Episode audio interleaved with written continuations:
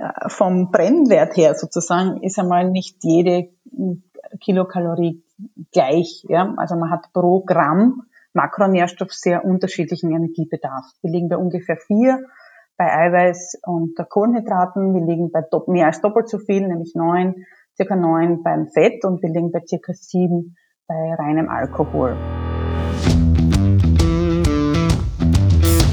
Heute hörst du den zweiten Teil mit der Ernährungsexpertin und Diätologin Dr. Manuela Konrad. Wenn du interessiert bist am Thema Sporternährung, dann bleib heute unbedingt dabei. Es gibt viele interessante Themen.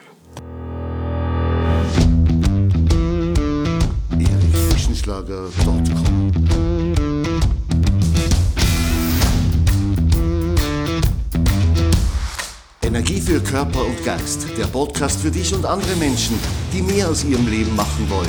Hier geht es darum, das Beste aus dir herauszuholen. Aus deinem Körper, deiner mentalen Stärke, deiner Ernährung und deinem Lifestyle. Und jetzt viel Spaß mit deinem Gastgeber, Erich Frischenschlager.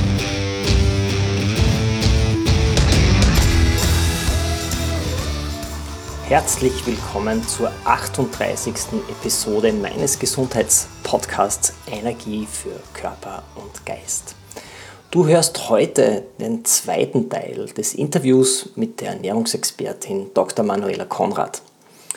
Ich freue mich, dass du wieder dabei bist. Wir haben wieder viele spannende Themen zum Thema Sporternährung hier an der Agenda. Du erfährst heute zum Beispiel, ob Nahrungsergänzungsmittel in der Sporternährung tatsächlich Sinn machen. Aber auch, welche Probleme bei der Einnahme von Supplementen auftreten können, wenn du sie verwendest. Wenn du deine Immunabwehr stärken möchtest, welche Nahrungsergänzungsmittel solltest du denn da verwenden, um diese zu unterstützen? Gibt es denn hier wirklich Geheimtipps dazu? Du erfährst auch drei Faustregeln, die sehr einfach sind, damit du die richtigen Lebensmittel auswählst im Supermarkt und verwendest. Wir unterhalten uns auch über das Thema negative Energiebilanz. Welches Energiedefizit macht denn eigentlich Sinn, wenn du mit einer negativen Energiebilanz arbeitest, ohne dass der Körper in den gefürchteten Jojo-Effekt kippt? Hast du gewusst, dass dein Körper deine eigenen Muskeln verstoffwechselt, wenn du in den Hungermodus kommst? Das muss aber nicht sein. Denn es gibt einen Nährstoff, den solltest du auf jeden Fall forcieren, damit das nicht passiert. Das und weitere Probleme beim Thema Sporternährung bespreche ich jetzt mit Manuela Konrad. Also viel Spaß bei Teil 2.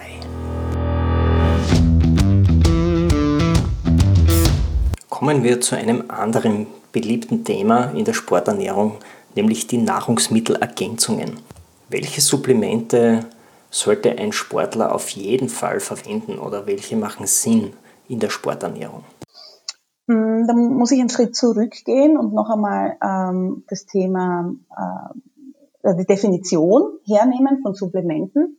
Ein Supplement ist per Definition etwas, ähm, das sozusagen zusätzlich verabreicht wird und dazu gehören auch die Sportgetränke, also das Pulver sozusagen, aus dem man ein Sportgetränk machen kann. Dazu gehören auch Riegel, dazu gehören auch Gels. Und wenn man dann die Sportgetränke, die sozusagen korrekt zusammengesetzt sind oder so wie es den Empfehlungen spricht, zusammengesetzt sind und Gels und Riegel hernimmt, dann sind das definitiv Produkte, die man vielen, gerade im Ausdauerbereich, auch gut empfehlen kann. Ja? Also man muss unterscheiden, von welchem Supplement reden wir und ist das Supplement geprüft? Ist es ein sicheres Supplement? Es gab Untersuchungen ähm, von der Arbeiterkammer Niederösterreich, dass eben Supplemente, die aus dem Internet bezogen werden, oft No-Name Herkunft, dass die zu einem hohen Teil kontaminiert waren. Das heißt, es ist ähm, nicht absurd, dass etwas, das ich konsumiere, dann auch äh, kontaminiert ist und ich theoretisch oder hypothetisch einen Dopingtest machen müsste, der auch positiv anschlagen würde. Also das ist jetzt keine Absurdität sozusagen.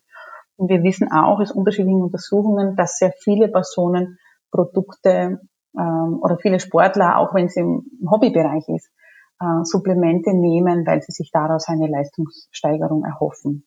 Ja. Ich würde aber das Geld anders investieren, nämlich in eine gute Leistungsergometrie und in eine gute Ernährungsberatung. Mhm. Gibt es Anhaltspunkte, wie sich ein Hobbysportler ähm, versichern kann, dass ein Supplement oder ein Produkt äh, rein ist? Naja, man kann, je nachdem, wenn es eine sehr kleine Firma ist, wird das wahrscheinlich eher nicht haben, aber es gibt schon so äh, Standards, die darauf hinweisen, ob das Produkt sicher ist. Man kann einmal in einem ersten Schritt zum Beispiel auf die Kölner Liste schauen, auf die Website kölnerliste.at. Dort sind einige Produkte angeführt. Die Betreiber der Website übernehmen dafür aber keine Haftung. Ähm, das heißt, das ist einmal fürs Erste ein sehr guter und auch wahrscheinlich ein sehr naheliegender Hinweis, sich dort zu versichern. Und man kann auch immer natürlich nachfragen bei der Firma an sich, ähm, ob es ein, ein Safety Management gibt, ob es ein Claim Management gibt, das sich damit beschäftigt, wie denn ein Produkt tituliert ist ähm, und wie die Wirkung äh, gemessen wurde, ob es dazu evidenzbasierte Studien gibt. Kannst du jetzt das eine oder andere Supplement empfehlen, weil es zum Beispiel Krämpfen entgegenwirkt oder so oder ein ähnliches, was hilfreich ist, um den Sport besser und intensiver auszuüben? Um die Frage zu beantworten, möchte ich ein Zitat vom äh, Olympischen Komitee äh, noch vorwegschicken. Und dieses Zitat lautet sinngemäß übersetzt, ähm, es könnte sein, dass Supplemente einen sehr kleinen Einfluss haben äh, eine, sehr, eine, pardon, eine sehr kleine Rolle spielen innerhalb des ganzen nutritiven Ablaufes äh, eines Sportlers sozusagen. Also das ist einmal das, was als erstes vorweggeschickt werden müssen. Das legt nahe, dass die Wirkung von solchen Supplementen wirklich im Minimalbereich liegt und wirklich nur den Top-Athleten zugutekommt. Genau, genau. Es gibt äh, eine, habe ich interessant gefunden, Untersuchung vom Beta-Alanin. Also Beta-Alanin ist ähm, wirkt, leistungssteigernd, also ergogen für Belastungen bis maximal sieben Minuten. Und da gab es eine Untersuchung von den Olympischen Spielen in London 2012 und man hat gesehen, Personen, die bei den Frauen war es 1500 Meter Lauf, ähm, dass hier Beta-Alanin darüber entschieden hat, ob man ähm, am Stockerl steht oder ob es der vierte Platz ist.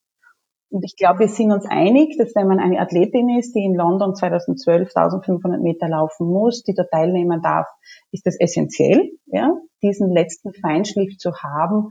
Aber für ein Gros in der Population ist dieses direkt leistungssteigernde Mittel irrelevant. Gut, das ist natürlich ein extremes Beispiel aus dem Profibereich. Aber ich denke, es gibt ja auch andere Einsatzbereiche von Supplementen. Wenn ich zum Beispiel meine proteinreiche Ernährung irgendwie pushen möchte, kann ich ja auf einen Proteinshake zurückgreifen, den ich mir mixe. Mhm, ja, also ich habe jetzt gesprochen von den Supplementen, die direkt ergogen, also leistungssteigernd wirken. Dazu gibt es sehr wenige. Es gibt aber andere Gruppierungen noch sozusagen. Danke für die Rückfrage. Eine davon ist eben, wenn über die Basisernährung also und sei sie noch so sorgfältig, was sie dringend sein sollte, zusammengestellt und ausgewählt, wenn die Nährstoffzufuhr über diese zusammen über die Basisernährung hinaus nicht ausreicht und man eben zusätzlich noch etwas braucht. Das können jetzt zum Beispiel kann das das Eiweiß sein. Es kann zum Beispiel auch erst recht ein Thema sein, wenn eine Person ähm, sich vegetarisch oder äh, vegan ernährt, dann kann man das auch in Erwägung ziehen, je nachdem. Also das müsste man genauer sich anschauen. Und es gibt auch eine dritte Gruppierung, die ist natürlich auch interessant. Das sind Supplemente, die indirekt leistungssteigernd sind. Das bedeutet zum Beispiel, dass das Immunsystem ähm, geboostet wird oder dass man das Immunsystem triggert, damit man eben gut trainingsfähig bleibt und damit man gut, ähm, damit man einfach anhaltend gesund bleibt. Ja, weil ähm, in einer intensiven Trainingsphase kann ein Schnupfen, ein Husten schon ein ziemliches Drama sein. Okay, welche Supplemente sind es dann, von denen du da sprichst? Ähm, aus dem Lebensmittelbereich sind es definitiv alles, was besonders farbenfroh ist. Ja, also die Regenbogenfarben stehen hier hoch im Kurs. Alles, was bunt ist, hat auch einen, im Regelfall einen hohen Anteil äh, auch an Antioxidantien, die im Sport auch eine Rolle spielen und ähm, so unterm Strich sozusagen tendenziell eine immunproduktive Wirkung. So, der Daumen mal B. Und ähm, was wir auch wissen aus den Supplementen, dass eine einzige Dosis hochdosiert äh, keinen Sinn macht. Ja, dazu gibt es genug Untersuchungen, Vitamin E und wie sie alle heißen, die sind, ähm, haben keine Wirkung gezeigt.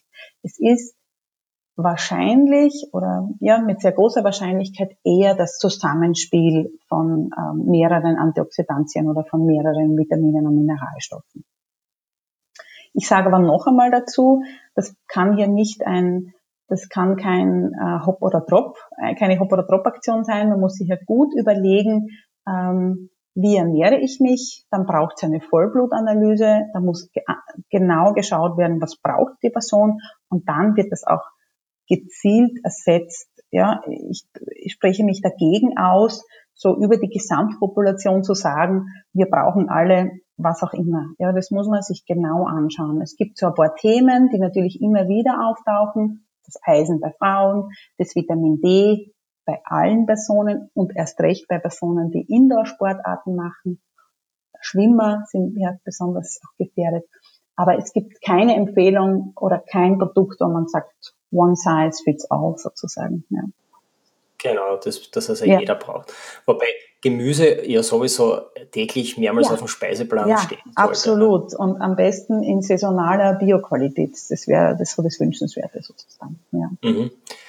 Vitamin D hast du erwähnt, das ist ja ein Thema für die Wintermonate, wo wenig Sonne, wenig Licht an die Haut kommt. Interessanterweise ist das Vitamin D auch in der Lockdown-Phase im Fokus gestanden, weil es ja hilft, die Immunabwehr zu stärken. Kannst du diese Theorie auch unterstützen? Du bist sehr gut informiert. Ja, also das Vitamin D hat auch ähm, immunprotektive Ansätze. Äh, es gibt auch Ansätze eben, dass Vitamin D immunprotektiv ist. Und das sind ja auch vor wenigen Jahren erst die Empfehlungen angehoben worden. Und man weiß ähm, aus der Gesamtpopulation, dass sehr viele Personen ein Vitamin D-Defizit haben. Eben auch oftmals Personen, die viel drinnen sind. Ähm, oder Personen, auch ältere Personen, die, äh, oder wenn man mehr angezogen ist, auch bei Kindern ist das natürlich ein Thema. Einerseits versucht man sie vor der Sonne zu schützen äh, und andererseits braucht man aber das Vitamin D, das man über die Nahrung nur sehr limitiert zuführen kann.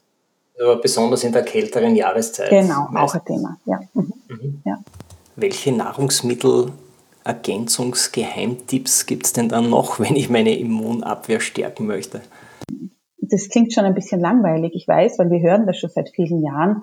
Äh, es läuft vieles hinaus auf eine ähm, abwechslungsreiche Kost mit einem hohen pflanzlichen Anteil, mit einem hohen Anteil an Obst, Gemüse, Nüssen, Keimen, ähm, Vollkornprodukten, pflanzlichen Eiweißträgern. Das ist jetzt nicht, nicht primär immunprotektiv, aber äh, ein, ein ein Lebensmittel, das einfach sehr oft fehlt auf den österreichischen Tellern.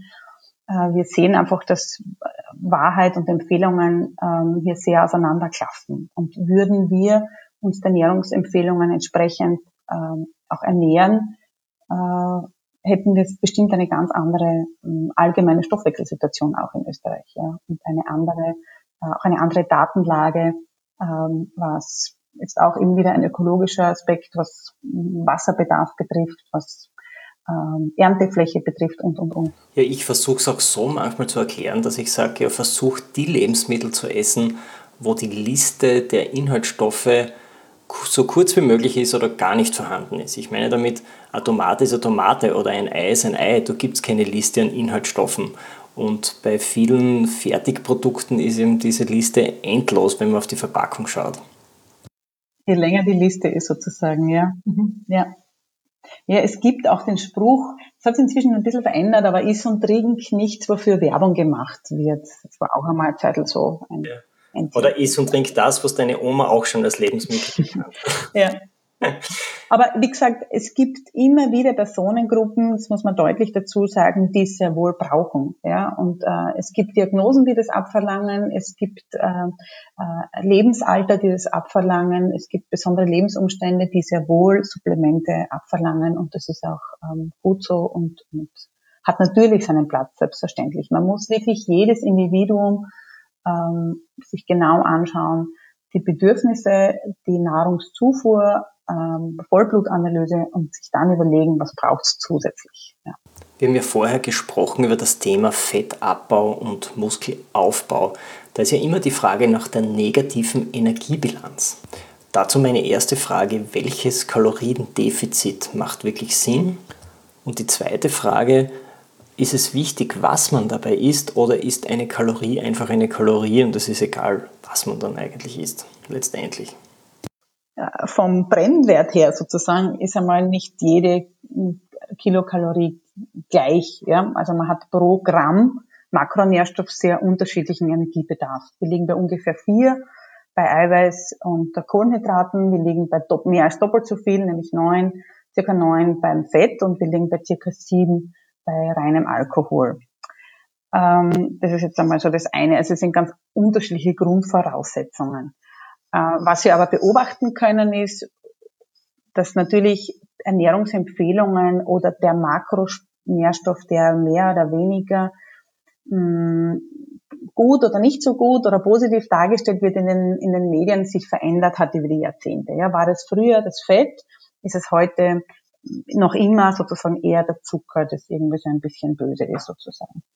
Ähm, wenn es um eine Gewichtsreduktion geht, ähm, gibt es auch hier nicht ein ein System, das für alle passt. Was wir wissen ist, dass es eine Kombination ist aus der Ernährung und aus der Bewegung. Also das ist irgendwie ziemlich, das ist sicher sozusagen. Und das aber auch nicht so tragisch ist wie äh, der Bewegungsmangel allein. Das wissen wir auch aus un, un, unzählig vielen Statistiken. Das brauche ich dir aber nicht zu sagen. Aber was sicher sich verändert ist innerhalb des Makronährstoffs, wenn es darum geht, dass ich Gewicht reduzieren möchte, bei Beibehaltung der fettfreien Masse, also sprich der Muskelmasse, dann ist es entscheidend, dass, dass mit dem Eiweiß, dass das Eiweiß etwas ansteigt. Das heißt, die Eiweißempfehlungen sind etwas höher in der Gewichtsreduktion.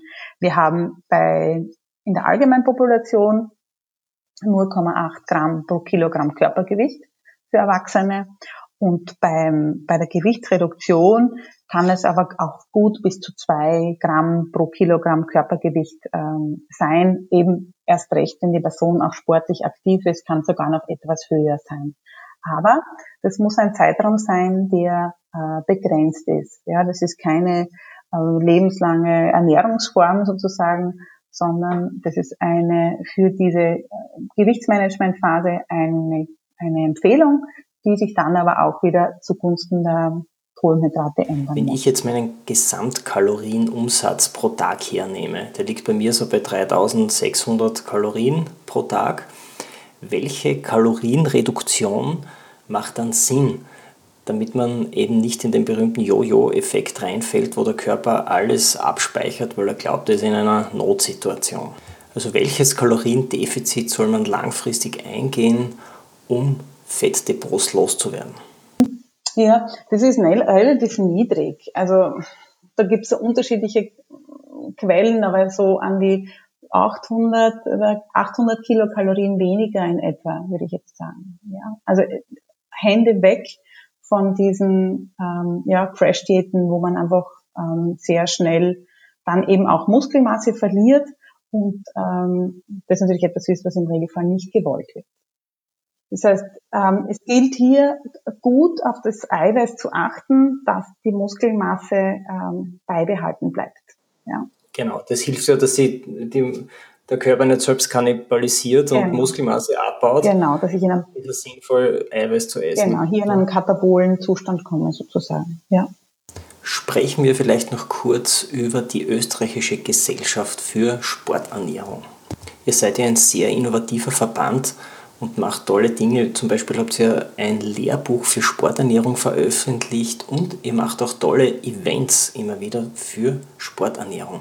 Genau, also wir haben, ähm, wir sind eben eine sehr aktive äh, Gesellschaft, die unter anderem eben das Lehrbuch herausgebracht hat, das Lehrbuch für Sporternährung. Das war äh, das erste in der Form im deutschsprachigen Raum, ein wissenschaftliches Buch, das sich mit Sporternährungsthemen auseinandersetzt. Also wirklich von, äh, was brauche ich in der Basisernährung bis hin zu, was tue ich bei Verletzungen und wie berate ich einen Athleten. Auch unterschiedliche Speisepläne oder Ideen dabei sind ähm, als, als Idee, als Richtlinien. Das Buch habe ich neben mir liegen jetzt gerade und ich habe mich damit ein bisschen vorbereitet auf das Gespräch und auf das Interview. Das Buch ist ein Wahnsinn. Also ich kenne kein vergleichbares Werk. Das hat 1200 Seiten. Man braucht beide Hände, damit man es überhaupt heben kann. Also man kann auch damit trainieren, als ja, Kurzhandel sozusagen. trainieren damit, genau. Ähm, wenn man es in den Urlaub mitnimmt, würde ich, äh, würde ich das als, als E-Book empfehlen. Ja, du hast recht. Ja, du hast recht. Es ist, es ist schwer, ja. Mhm. Na, aber es ist wirklich so umfangreich. Also jeder, der mit Ernährung zu tun hat, ist für den ist das fast ein Standardwerk, würde ich sagen. Ja, danke. Ich empfinde es auch so und schön, dass du es auch so siehst, ja. Hm. Ähm, ja, wie gesagt, das eine war das Buch ähm, äh, und wir machen eben auch, also wir haben einige Mitglieder, wir freuen uns immer über mehr Mitglieder. Unsere Mitglieder bekommen zum Beispiel eben auch das Buch günstiger. Unsere Mitglieder bekommen äh, Vergünstigungen bei diversen Veranstaltungen, die wir machen und äh, haben auch Zugang zu einem Mitgliederbereich innerhalb der Website, also wo wir monatlich Artikel zur Verfügung stellen zu aktuellen Sporternährungsthemen. Also hier wird jedes Monat ein neuer Artikel oder ein anderes Format mit einem äh, Sporternährungsthema hochgeladen. Das ist eben nur für die Mitglieder. Und Mitglieder bekommen auch einen digitalen Newsletter, der einmal im Quartal rausgeht. Der ist eben auch gepackt voll mit äh, Informationen rund ums Thema Sporternährung oder Ernährung an sich. Und wir haben auch Vergünstigungen bei einigen Partnern. Also es zahlt sich eigentlich relativ schnell aus, äh, Mitglied zu werden. Und ähm, wir machen eben auch Veranstaltungen. Eine ist ähm, nächstes Jahr im Februar, nämlich am 26. Februar. Die wird in Graz stattfinden und hat den Titel Forum Sporternährung, aktuelles Wissen für die Praxis. Also hier geht es wirklich um, um anwendungsnahes Wissen für den Breitensportler. Und da kann jeder Hobbysportler hinkommen. Genau, genau. Das Programm ist äh, fertig und äh, es geht eben unter anderem, weil wir das heute auch hatten, um das Thema äh, Weight Management. Es geht um Mannschaftssportarten und ähm, ausgewählte ähm, äh, Mineralstoffe, Supplemente im Sport und eben auch ein Thema, das besonders wichtig ist, das Thema ähm, der Basisernährung. Also was brauche ich Tag aus, Tag ein mit einem Fokus auf ganz bestimmte ausgewählte Lebensmittel und personalisierte Ernährung, also sprich Gentests für die Ernährung, Fragezeichen, wird auch ein Vortrag dazu sein. Mhm. Ich habe mir den Termin schon angemerkt. Ich hoffe, Wunderbar. 26. Februar, wiederholt. Wenn kommt, dann bin ich dabei. Ein Freitagnachmittag ist genau. das. Vielleicht kannst du noch kurz ähm, die Website äh, mhm. sagen, damit ja. die Hörerinnen darauf zugreifen können. Gern. Also es ist www und dann öxe.at, also oeg.at und es gibt auch einen Facebook-Account ähm, unter äh, Österreichische Gesellschaft für Sporternährung, ähm, der auch äh, sehr aktiv ist bei uns. Ja. Ich werde es auf jeden Fall verlinken in den Show Notes auch, also den Zug Sehr gern, sehr gern. Website, Danke. damit man zu den Infos kommt. Was wir noch nicht besprochen haben, sind Probleme in der Sporternährung. Ich denke da an Verdauungsprobleme zum Beispiel bei diversen Veranstaltungen. Also das Thema Sporternährung ist, das infiltriert wirklich in, in so unterschiedliche Themen noch. Ähm, und, und eines davon sind definitiv die Verdauungsprobleme, die du angesprochen hast. Da gibt es einiges an Literatur dazu. Wir wissen, dass ähm, Ironman zum Beispiel, also bei Distanzen, die lange sind, ähm, 93 Prozent der Finisher irgendein Problem haben, das ähm, mit der Verdauung zusammenhängt. Ja, also Übelkeit, Erbrechen, Durchfall, Krämpfe etc. etc. Das heißt fast jeder eigentlich, nicht? Fast jeder, genau, genau. Und ähm, auch bei anderen Sportarten ist es so. Also zwar ist hier ähm, die Inzidenz nicht so hoch, aber bei ca. 50 Prozent äh, liegen wir im Durchschnitt äh, gerade bei Wettkampfveranstaltungen, ähm, dass eben Finisher Probleme haben oder eben nicht finischen können, weil das gastrointestinale Problem so groß und so dominant wird. Da gibt es wahrscheinlich auch keine allgemeingültigen Tipps, weil ja jedes Verdauungssystem ganz individuell behandelt werden muss. Genau, also da gilt hier wirklich im Vorfeld, ähm, also eine, eine, eine, wichtig, eine ganz wichtige Regel ist, und das sage ich fast gebetsmühlenartig, keine Experimente am Wettkampftag. Also alles muss mehrmals ausprobiert werden, alles muss monetarisiert werden, also mitschreiben, mitdokumentieren Ähm, die Athleten müssen wissen, welcher Sponsor dort ist oder ihr eigenes Produkt mithaben. Das heißt, eine exakte Vorbereitung auf den Renntag. Und es muss gut bilanziert sein. Die Flüssigkeit, die Kohlenhydrate, die Ballaststoffzufuhr vorab. Man muss sich anschauen, wie viel Kochsalz äh, wird gebraucht oder ist das ohne dies drinnen im Getränk. Wie hat die Ernährung die Tage zuvor ausgeschaut? Und natürlich, von welcher Sportart sprechen wir? Weil in wenn man sich zum Beispiel ans Rennradfahren denkt, diese Klappmesserhaltung, da hat man natürlich durch diese Sitzposition in, äh, gerade auch im Triathlon natürlich in dieser, mit, dem Aerolenker einen erhöhten intraabdominellen Druck und das beeinflusst natürlich dann auch massiv ähm, die Verdauungsorgane. Und es ist natürlich auch ischämisch, das heißt alle Sportarten, gerade im Ausdauerbereich, haben, brauchen viel Blut in der Peripherie, das heißt, das Blut ist dann dort in den Beinen, in den Armen, im Gehirn und nur weniger sozusagen im Verdauungstrakt. Und das führt natürlich auch zu Problemen.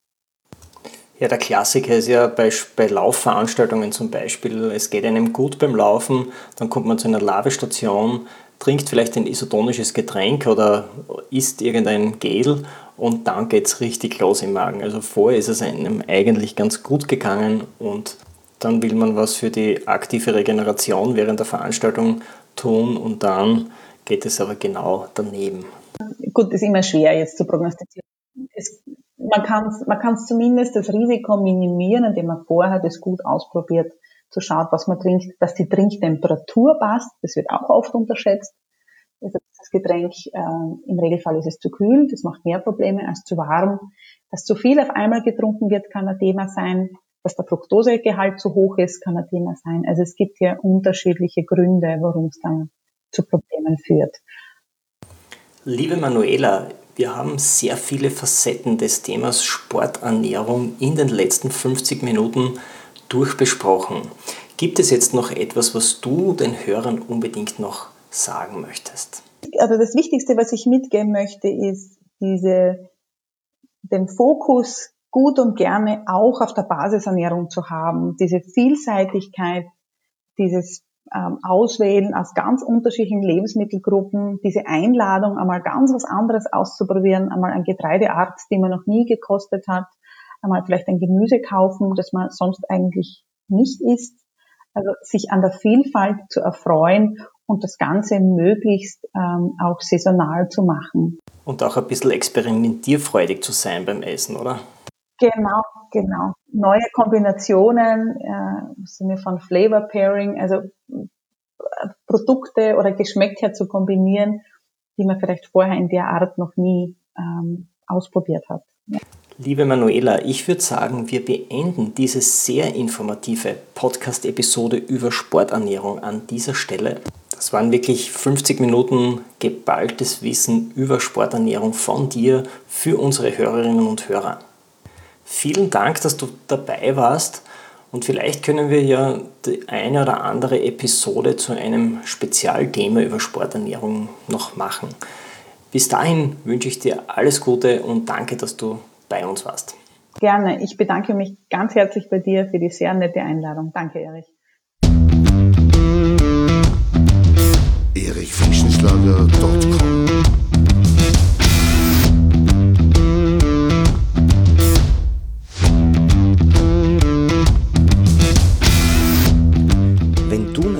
spannenden Folge mehr willst, dann abonniere meinen Podcast auf iTunes oder Spotify. Oder du besuchst mich auf meiner Website erichfrischenschlager.com. Ich freue mich auf jeden Fall auf ein Wiederhören mit dir. Also, mach das Beste aus deinem Tag. Tschüss und Servus aus Graz.